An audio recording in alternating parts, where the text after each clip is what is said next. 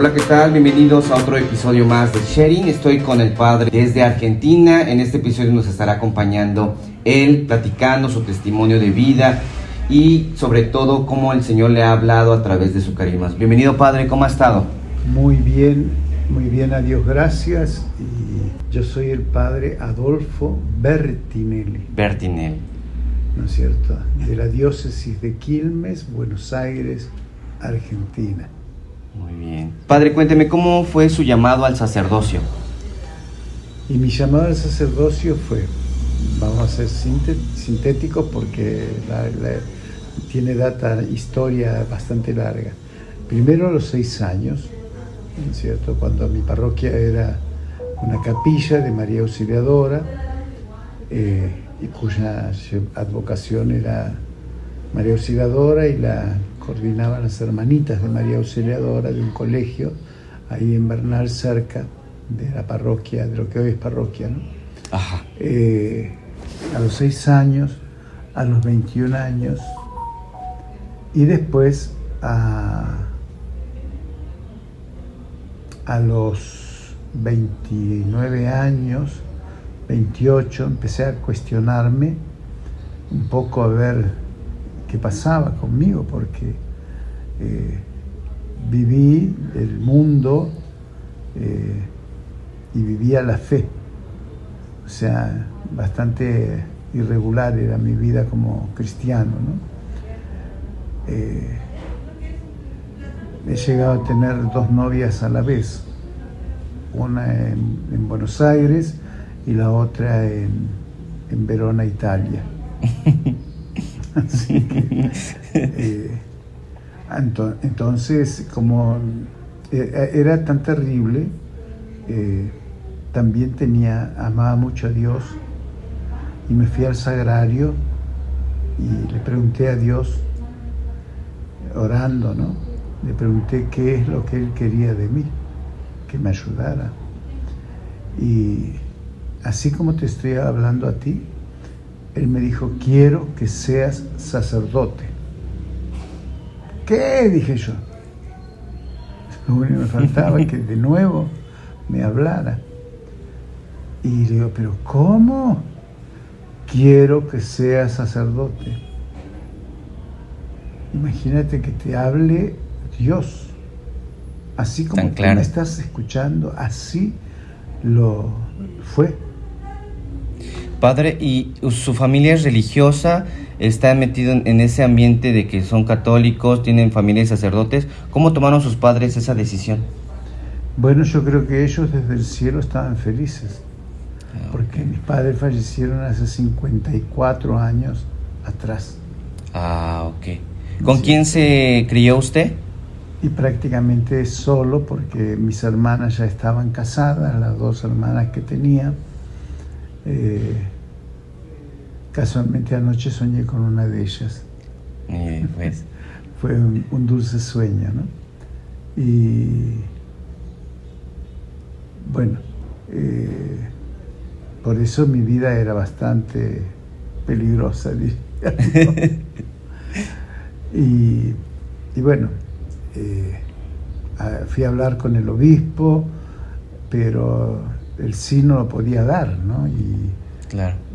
me acuerdo que mi párroco no podía entender porque yo le escribía las cartas en español y, mi párroco me las traducía al italiano y yo después las escribía en italiano porque sabía hablar italiano pero no sabía escribirlo.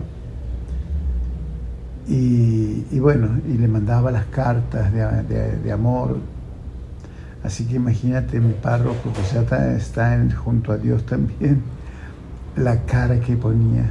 No podía creer de que yo, el latín lover diríamos, ¿no? quisiera ser sacerdote. Y, bueno, y aquí estoy, ¿no? O sea, fui a hablar con el obispo, el obispo, eh, cuando le conté toda mi historia, me dijo, mm, Adolfo, me parece a mí que sería bueno que te atendieras, quisieras ver por un, buen psicólogo cristiano. Le dije, padre, ¿qué psicólogo cristiano ni psicólogo cristiano? esto lo tengo que resolver yo junto con Dios, porque yo quiero todo. Quiero ser cura, pero no puedo dejar el amor de una mujer. ¿No es cierto? Entonces, órale, que te órale, órale, órale, órale. Y después de eso, me, cuando le respondí al obispo esto, eh, el obispo como que me diciendo, este Adolfo. Eh, bueno, me puse así en mucha oración y dije lo primero que tengo que hacer, porque a la novia de Buenos Aires yo le decía que iba a ser cura y ella me decía, no, jamás, jamás puedes ser cura, tú no lo puedes ser, porque era, bueno. Contraste a todo lo que... Eh, era un, un dandy. ¿No es cierto? Eh, yo estaba muchísimo más delgado, tenía bigotes, era muy buen mozo.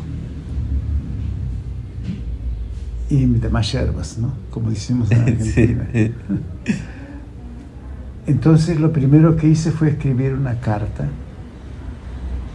a Italia. Ya la escribía yo. Sí. Entonces le conté a ella y le pregunté, le dije lo que me estaba pasando y a los 15 días de haber enviado la carta recibí yo la respuesta de esta hermana hoy, ¿no es cierto? Eh, hermana en Cristo, no monja. Sí. Eh, le digo, empecé a leer y como que esa nube de confusiones que tenía en mi mente desaparecieron. Dijo, digo yo, esto lo escribió el Espíritu Santo. Esto lo escribió el Espíritu Santo porque me, me llegó la liberación de ese amor por, por ella, ¿no? Me fue encaminando. La otra novia que tenía en Argentina, la, que Dios me perdone y que nadie debe hacer lo que hice yo, la usé para, para tener algo con quien vivir mi vida, ¿no? Como hombre y, recé mucho por ellas y a las dos muchachas, estas últimas, eh, les mandó Dios un esposo eh, muy parecido a mí. morenitos en Italia y acá, con bigotes, con anteojos, yo antes usaba anteojos.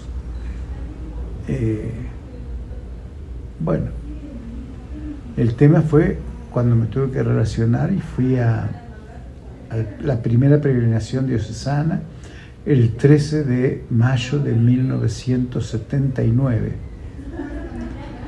Eh, fuimos a la primera peregrinación diocesana, porque la diócesis se crió en el 76, y estábamos allá y todos los, compañeros, amigos, la gente, porque yo era muy conocido a nivel diocesano porque me gustaba trabajar. Ya te digo, era, mi vida era un poco extraño todo lo que me pasaba. Me decían, Adolfo, ¿es verdad que el año que viene? Sí, vos el año que viene entras al seminario. Y yo digo, pero esto salieron, hasta una monja, la hermana Sara me decía, Adolfo, vas a entrar al seminario. Miren, me tengo que ir a buscar al niño que se perdió. Mentira, no había ningún niño, no se perdió ningún niño. Me fui al Santuario Nacional de Nuestra Señora de Luján, que es la patrona de Argentina, y muy amada y querida siempre por mí. Eh, me voy allá y me paro en una columna, porque es una basílica que, que tiene, es gótica, bien gótica, unas columnas inmensas. Y me apoyé ahí mirando a la Virgen mira cómo seré. Le pedía, Virgencita, ayúdame a dar el fiat. Y si no le doy todo el fiat, aunque sea el picaporte, ¿y qué era? los carros, el auto que le marca fiat. Yo le decía, aunque sea el picaporte de la puerta, pero yo quiero estar en paz. porque quiero, quiero ser sacerdote, pero todavía hay algo que no puedo dar el fiat, el sí definitivo. Bueno, cuando regresamos, con el camión o el colectivo a mi casa, a la parroquia, yo volví con una felicidad inmensa. Había dado el sí. Gracias a la Virgen de Luján. A nuestra Entonces, tuve ese sí, vivió su, este, toda su formación como seminarista. ¿En qué año se ordena, padre? El 19, me fui ordenado nada más y nada menos por el siervo de Dios, Jorge Nova, hoy siervo de Dios, está en camino a la santidad. Eh, el 19 de diciembre de 1986, 86, sí, sí, 86. Ahí fue ordenado.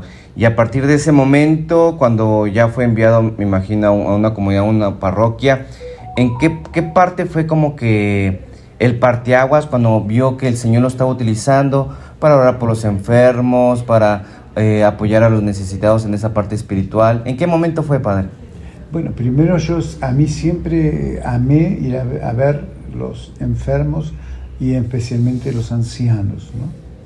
Esa fue una cosa que me surgía muy adentro, pero bueno, fui párroco fundador de la parroquia Inmaculado Corazón de María de Bosques, que fue mi primer, parroquia. Eh, en ese momento eh, me, invitan a participar de una convivencia con Dios que aquí en México se están dando, creo que en la Ciudad de México o qué parte, no sé, pero sé que las están dando. Y bueno, me fui me invita el padre Fernando, que éramos compañeros de estudio, me invita a participar para que lo ayude. Y bueno, allá nos fuimos. Y ahí recibí la efusión en el Espíritu Santo, tuve visiones impresionantes. Y bueno, fue mi bautismo en el Espíritu ahí. Ahí fue el, el bautismo del Espíritu. Y de ahí en más, bueno, empecé a vivir eh, como carismático fui asesor diocesano de la renovación durante nueve años. Wow.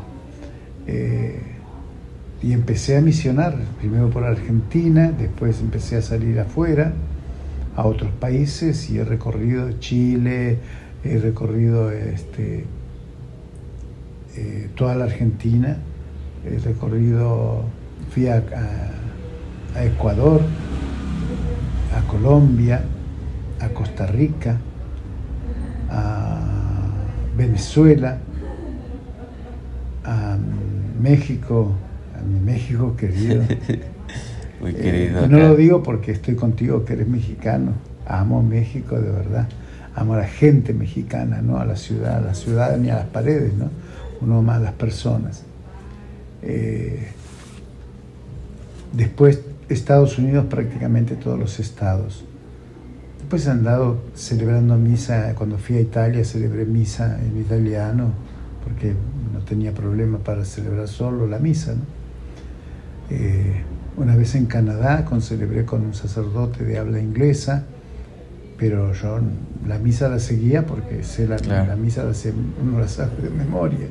Así que bueno, poco esa es una historia, ¿no? No sé qué otra cosa me quieres preguntar. Wow. Padre, y este Sabemos que todos los sacerdotes son carismáticos por ese sacramento que tienen, ese estado de gracia, estado de vida, pero no todos como que se arriesgan a orar por los enfermos. Eh, eh, eh, ¿por, qué, ¿Por qué pasa en algunas comunidades, padre? De hecho, hasta algunos carismáticos, hasta como etiquetan a algunos sacerdotes, ¿no? Que pero yo sé realmente que todos son carismáticos.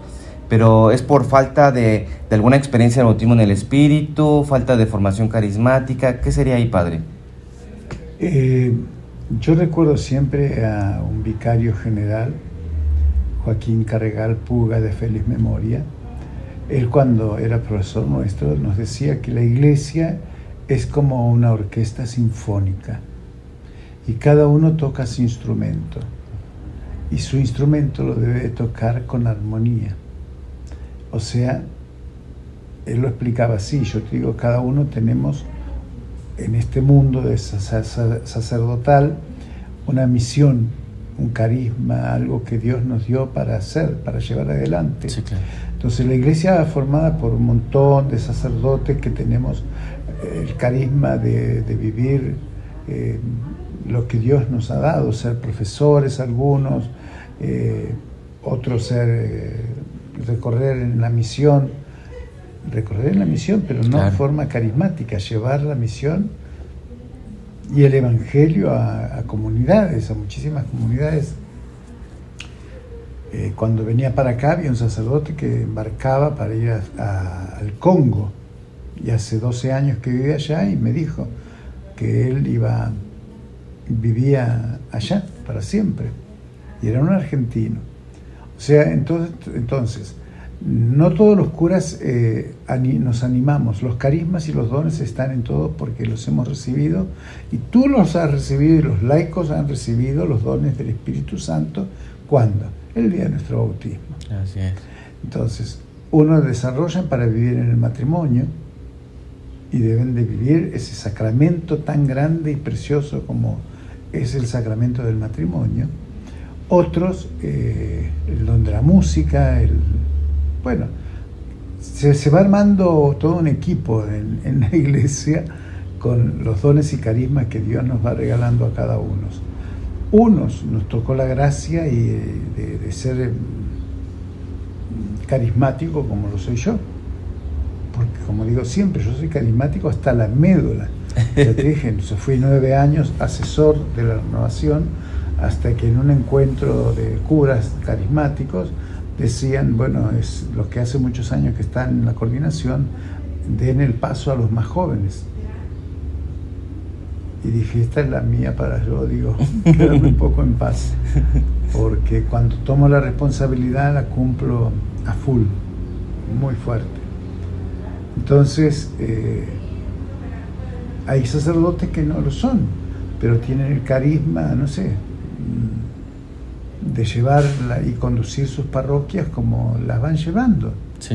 Algunos como pueden, otros se esfuerzan más, otros se esfuerzan menos, o les es más fácil, ¿no es cierto? Cuando a mí el obispo me ofreció ser predicador itinerante, me dice, pero tienes que renunciar a ser párroco. Le dije, no, prefiero salir una, dos veces por año a predicar al exterior, pero mi vocación es es estar en, contacto con la, gente, en comunidad, con mis hermanos, los diáconos, eh, y llevar una parroquia en el corazón y acompañarlos, porque yo me la paso a través de los WhatsApp mandando cosas, eh, cosas que me llegan del obispado a mí, las traslado a, los grupos de la parroquia. Y, y bueno, no todos tenemos los mismos dones. O no los ponemos en práctica. Sí, yo creo que el Papa Francisco lo que está haciendo, por ejemplo, del el momento que se hizo de Caris, que no está promoviendo a que este, todos se vayan a la renovación carismática, sino que todos esos movimientos que son carismáticos estén en una más en unidad. Está respetando cada carisma de cada grupo, movimiento o asociación. Y eso es lo que, que, que es como que muy rica en esa parte que tenemos como los católicos, ¿no? Que tenemos, si no te sientes cómodo, por ejemplo, con los de Genio de María, están los adoradores nocturnos, toda esa parte de cómo te puedes desarrollar la verdad, no hay pretexto, pero sí yo sé que también debes de informarte en cada uno, ¿no? Porque a veces este tienen como una, una idea de lo que es ese movimiento pastoral, pero no están formados en esa parte, entonces por eso no lo viven como tal, porque yo así yo comencé la renovación carismática, yo no entendía qué era y yo al principio la forma de orar era muy este, diferente a la que yo estaba acostumbrada, por lo mismo de que vivíamos siempre en, toda la parte tradicional. Pero ya cuando empecé a formar lo que realmente era la renovación, cómo nació, esa manera que se distingue de orar espontánea, dije, de aquí soy, ¿no? Por menos a mí, en mi persona, a mí me ayuda y me está ayudando en seguir y, vivo diferente las misas, vivo diferente las horas santas, a pesar de que no guío a alguien carismático, el mismo ministro, el mismo que esté, es, es, tú lo vives, ¿no? Pero yo lo que es lo que valoro a la iglesia, que es muy rica, muy rica en, en, todos estos grupos, asociaciones, movimientos pastorales, y que cada quien tiene su, como usted dice, su punto importante, nadie es más, nadie es menos, porque todos somos esa orquesta sinfónica para que al final estemos en el mismo barco, suene bonito, ¿verdad, padre? Claro, podemos tomar un, racimo de uva, todos somos un grano. sí. Y estamos unidos, y cuando no estamos unidos, el grano se seca, se cae y muere. Sale de la comunión. Sí, padre. Por un lado, y después quiero decir, agregar una cosa, la iglesia la etiquetó a la renovación carismática como un movimiento. Eh, ¿No es cierto? Y la iglesia, la renovación carismática no es un movimiento. Un movimiento tiene un fundador, ¿no es cierto? Eh, este, eh, la, renovación carismática fue creada y fundada por el Espíritu Santo. No, no, es un ser humano. Una persona. Porque, pero bueno, uno como está dentro de la iglesia, uno acepta yo acepto, pero yo vivo como tiene, tengo que vivir. Dejo rienda suelta al Espíritu Santo para que el Espíritu Santo ore, y bendiga, sane. Yo aquí me ha tocado ir eh, a ver en el hospital de niños, que no, me acuerdo cómo es que se llama, pero bueno. ¿De acá de Chiapas? De, de, de Tuzla. ¿Hospital pediátrico? El, pediátrico, ¿no? Fui a ver a dos niños. Uno era un bebé y también 15 en 15 días lo operaron del corazón dos veces y cuando yo entré me sonrió y yo lo toqué y me agarró el dedo y me empezó a sonreír. A los dos o tres días le dieron de alfa. Wow. Y ayer me tocó ir de nuevo a ese lugar y me tocó llorar con los padres porque el niño partía. Cuando le le oré al niño, le di la santa unción, le di la absolución que la sede apostólica nos, concede, le di la absolución de todos sus pecados, a pesar de que era un niño, pero ese, niño partió directamente al cielo, le di la santa unción, estando en vida. Y después me abracé, consolé a los padres, lloré junto a los padres. ¿no es cierto? Eh, y yo no pretendo que los curas lloren, yo me hice llorón porque ya tengo una edad, pero bendito sea Dios que puedo sacar mis lágrimas, porque una persona me dijo, Padre, nosotros a usted lo queremos porque usted es un ser humano normal como todos nosotros. Si nosotros sufrimos, usted sufre con nosotros. Si nosotros eh, estamos tristes, usted se entristece con nosotros. Si, usted, si nosotros lloramos, usted llora con nosotros. Y eso es la normalidad que tiene que ser. Bueno, pero digo, yo, el padre Adolfo Bertinelli, nada más. Después hay otros sacerdotes que sufrirán de otra manera, acompañarán de otra manera. Así es. ¿No es cierto? Por eso tiene una riqueza la iglesia que es impresionante y que puede acompañar eh, a todas las personas con sus carismas, con sus dones, con su manera de ser, ¿no es cierto? Yo no, pretendo que nadie sea como yo, Dios me libre y me guarde. Yo soy yo, único. Así es. Como, cada como tú eres único, como los obispos, cada uno son únicos, porque Dios no nos hizo amontonados, nos hizo personas. Así es. Padre, y hablando de los carismas, sabemos que, bueno, específicamente en la renovación, por lo menos en mi experiencia, se, se manifiestan más esos carismas, o en otros grupos de oraciones. Este, hablemos del de imposición de manos. Por lo menos hay algunas directrices donde a veces los laicos lo pueden hacer, no lo pueden hacer, el sacerdote se lo puede hacer. Y aparte de eso, ¿qué significa la imposición de manos, Padre? Y la palabra de Dios lo dice, impondrán las manos a los enfermos y sanarán.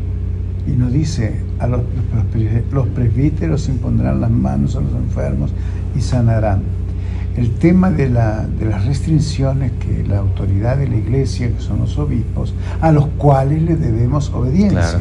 Yo estoy aquí en Tuzla Gutiérrez y si el arzobispo de Tuzla Gutiérrez en este momento es mi arzobispo. Así es. ¿Eh? Es mi arzobispo. Entonces, hay normas para que no se desparrame todo, porque se transformaría en una iglesia excesos, descontrolada, muy, muy, sin orden. Desordenada, ¿no? Entonces, eh, yo tengo claro ese concepto. La iglesia, bueno, hay que cuidar con los laicos de ver qué hacen, qué no hacen, porque después andan por ahí orando, imponiendo manos a los enfermos sin consultar si puede hacerlo o no puede hacerlo. Así es. Y entonces, yo soy muy, muy, muy estricto en eso, ¿no es cierto? Si yo sé quién es el laico, si sé, bueno, no hablemos de un diácono, porque el diácono puede hacerlo. Eh, primero veo, pregunto, hablo y no sé si yo veo alguno, bueno, no sé si está autorizado no está autorizado, hay muchas cosas, ¿no? Eh, porque uno tiene que entender lo que es la iglesia. Yo me acuerdo cuando estaba Monseñor Rogelio, ¿no es cierto? es cardenal, me dijeron, de allá de Monterrey. Eh, teníamos muy buena relación, me quería muchísimo, teníamos más trato, venía más, más seguido yo aquí a estas zonas. Y un día me dice, le dice la gente, padre, se olvidó de despedir al padre Adolfo. Y miró a todo el pueblo y dijo, al padre Adolfo no lo voy a despedir porque el padre Adolfo es más chiapaneco que nosotros, es un sacerdote chiapaneco.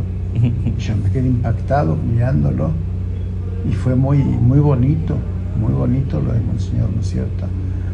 Y, y por eso digo, para mí, eso fue una enseñanza para mí en ese momento y donde yo voy, el obispo de ese lugar es mi obispo. Así es. Pero cuando yo llego a mi, a mi casa, eh, mi obispo es Carlos José Ticera. Amén. Sí, yo creo que una de las, como que para también con reconocer un buen carisma, uno de los filtros es la obediencia, ¿no, Padre? Ah, totalmente. Que es como que para también para, para aquellos que, que, no saben cómo discernir esa parte de los carismas, uno de los filtros que también hemos visto es la obediencia y en los frutos, Padre. Padre, también sabemos que usted ha tenido también muchas experiencias de ser testigo, de ser un instrumento de Dios, de ver sanaciones este, en, esos momentos de oración, en esos momentos de evangelización. ¿Alguno que nos quiera compartir, Padre, que, le haya impactado y que, este, que, nos quiera decir cómo fue, en qué momento? Siempre Dios actúa, fíjate con ese bebé que cuento, ¿no? Sí oré, le impuse, me agarró el dedo y yo le oraba y al cuarto día ya estaba dado de alto. Oraba muchísima gente por él, su mamá dio un testimonio precioso y yo estoy dentro del testimonio, pero como uno más de los que tantos que rezaron. Eh, pero uno de los que no me olvido nunca, porque si entrevisten al padre, al, obispo auxiliar José Luis, ¿no es cierto? Él iba a las misas que yo celebraba en, la parroquia, bueno, no me acuerdo ahora cómo se llama, de acá de Tuzla, y él iba a ver la acción, la, acción de Dios, porque se, escuchaban las que se tiraban las las muletas, eh, tiraban los andadores, los ciegos volvían a ver. Eh, o sea, los ciegos que habían quedado recuperaron la vista. Eh, veo un día en Colombia, en, no en Colombia, acá, en San, no sé, algo de Terán me parece que era. Ah, sí, San José Terán. San José Terán. Eh, entró un muchacho con una, silla de ruedas y lo vi, una silla de ruedas color azul era, no me olvido nunca. Y dije, este se va a sanar. Como que Dios me lo iba enseñando, ¿no? Sí. Y se levantó de la silla de ruedas eh, tenía, eh, cuando se cayó, se levantó y empecé a orarle, le salía un olor a podredumbre, nauseabundo de su boca. Seguí orando y también se le fue el, olor ese que tenía. uno que me impactó fue, bueno, tengo tantos, ¿no?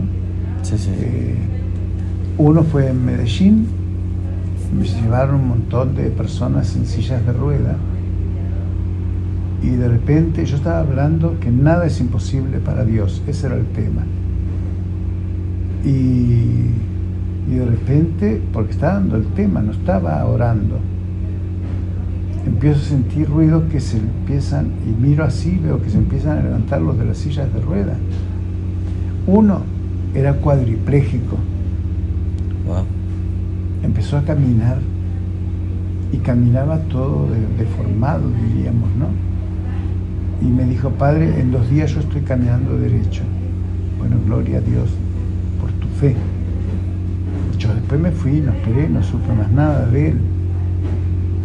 Eh, otro día en mi parroquia mm, estaba orando y tenía un niño sentado en una silla de ruedas y el niño se para de golpe que me asusté, porque me asustó. Sí. Eh, imagínate, ves un niño en una silla de ruedas y que se ponga, se ponga en pie, empezó a caminar y lo tomé de la mano y recorrimos toda la parroquia mostrándolo a la gente cómo caminaba. Y entonces salimos al patio y le digo, hijo, digo, ¿qué, problema tenías? Me dice, yo tengo huesos de cristal. Y yo la primera vez que escuchaba una cosa así. Y entonces me contó todo en un segundo, estábamos en plena misa. Sí. Y me dice, yo camino y si tropiezo se me rompen los huesos. Eso es el hueso de cristal. Bueno, la madre volvió y volvió, volvió, volvió. Y ya después me cambiaron de parroquia, no sé más del niño, pero los médicos del hospital Garrahan de Buenos Aires, que es el hospital de niños, eh, declararon que se había sanado. ¿Cómo? No lo saben. Yo sí, sí. El que lo, sanó fue el mero mero. ¿eh? Amén. Así que. Padre, fíjese, a veces este, cuando escuchamos que hay un retiro de sanación, de liberación, vamos con esa esperanza que Dios sane nuestras, nuestras este, enfermedades físicas, espirituales. Pero a veces es una línea muy delgada porque ¿cómo poder discernir? Sabemos claramente que Dios no envía las enfermedades, ¿verdad, Padre? No, no las envía. Pero este, yo he visto personas enfermas que durante esa enfermedad te, te, edifican tanto, o sea, para ellos no es, no es, no es una preocupación, es, es, más se lo ofrecen y es más a veces lo interpretan como una purificación. Entonces, esa, esa, esa vertiente con lo otro, que Dios lo puede sanar y todo, ¿cómo, cómo poder discernir, Padre? Porque ah, yo, yo conocí a un hermano que era militar y este, tenía cáncer, ni parecía que tenía cáncer, sufría demasiado pero aquí en confianza le digo, no, ni me daba ganas de orar porque que sanara. O sea, me, edificaba tanto, más ni pedía que se orara para que sanara. Murió y, y, sentíamos que pidió que en su funeral fueran puras asambleas de oración. Fuera una gran fiesta en el funeral. Pero me llamó mucho esa la atención de que a veces este, es como una línea muy delgada de poder discernir si esto es algo que me quiere decir Dios o, ¿cómo poder discernir que, o sea, si hay posibilidad de que según la voluntad de Dios me sane? Sí. Eh, muchas veces Dios permite que, que una persona eh, lo glorifique con su enfermedad, ¿no es cierto? Entonces son enfermedades redentoras, porque a través de ese sufrimiento que la persona lleva con alegría, produce la sanación y la conversión de muchos, porque el asombro no deja de maravillar a muchas personas. Pero cuando uno va con fe, yo le he impuesto las manos a, Efraín Coutinho, ¿no es cierto? Cuando tenía cáncer en el recreativo, yo cuando bajé para ir al toilet, eh, lo vi y lo vi verde, pelado totalmente, pelón como dicen ustedes. Sí. ¿no es cierto? Produjo una cosa a mí en mi corazón impresionante, fui, le impuse las manos y seguí mi camino. Después por la tarde lo encuentro y él me dijo, a mí me va a sanar Dios, me va a sanar la medicina, me va a sanar la oración de todos ustedes. Dije, hijo, yo voy a orar por ti, le digo. Pues ni el nombre sabía. Voy a, a orar por ti. Creo que me lo dio el nombre en ese momento, pero yo después no me olvido, no puedo acordarme de tantas personas, pero la cara no me la olvido nunca. Cuando regreso al año, al año siguiente, para la celebración de un Pentecostés, eh, voy ahí en Villaflores y yo estaba animando la asamblea y me llaman, todavía no había empezado, pero como me gusta cantar, cantaba, bailaba, eh, era mucho más joven también. Eh, entonces me llama doña Luchis y me dice, padre, te, digo, quiero hacerte una pregunta, ¿lo conoces este joven? No, verdaderamente no, esta persona estaba con su hija en los brazos, eh, su esposa, tenía el cabello largo. Digo, no, la verdad que no, no me recuerdo quién es. Dice, pues madre, ¿cómo no te acuerdas que es el pelón que estaba de verde, como decías tú? Casi tienen que orar por, por resurrección, porque ya no pueden morir. Qué impresión. de, ahí, bueno, creció una amistad que es impresionante, ¿no? Porque cuando nos dimos un abrazo, él me dijo, tú eres mi apa. Y yo le dije, tú eres mi hijo. Es el día de hoy que nos, me llama apa y yo lo llamo hijo. Wow, padre. Y la, la, su hija, su hija me llama abuelo me manda un WhatsApp y me dice, abuelo, ¿cómo estás? ¿Sabes cómo te extraño? Qué hermoso. Digo, Colocha, yo también te amo con todo mi corazón. Y bueno, este año, después de tantos años, la volví a ver y no podía creer que la veía porque era ya una señorita. que había crecido. Que había crecido. Wow, Padre, pues bendito Dios que todo lo que nos ha compartido. Este, también supimos que estuvo en Villaflores, en la comunidad de San Pablo estuvo con nuestro asistente, el padre Erixel, él es nuestro asistente de la renovación carismática. Ah, sí, sí, sí. ¿Qué tal la experiencia ya? Ah, me encantó, me encantó estar con él. Eh, veía cómo, porque yo oraba por él, ¿no? Y le dije, padre, como que le profeticé. Wow. Cada día vas a hablar mejor de Dios, vas a predicar más de Dios.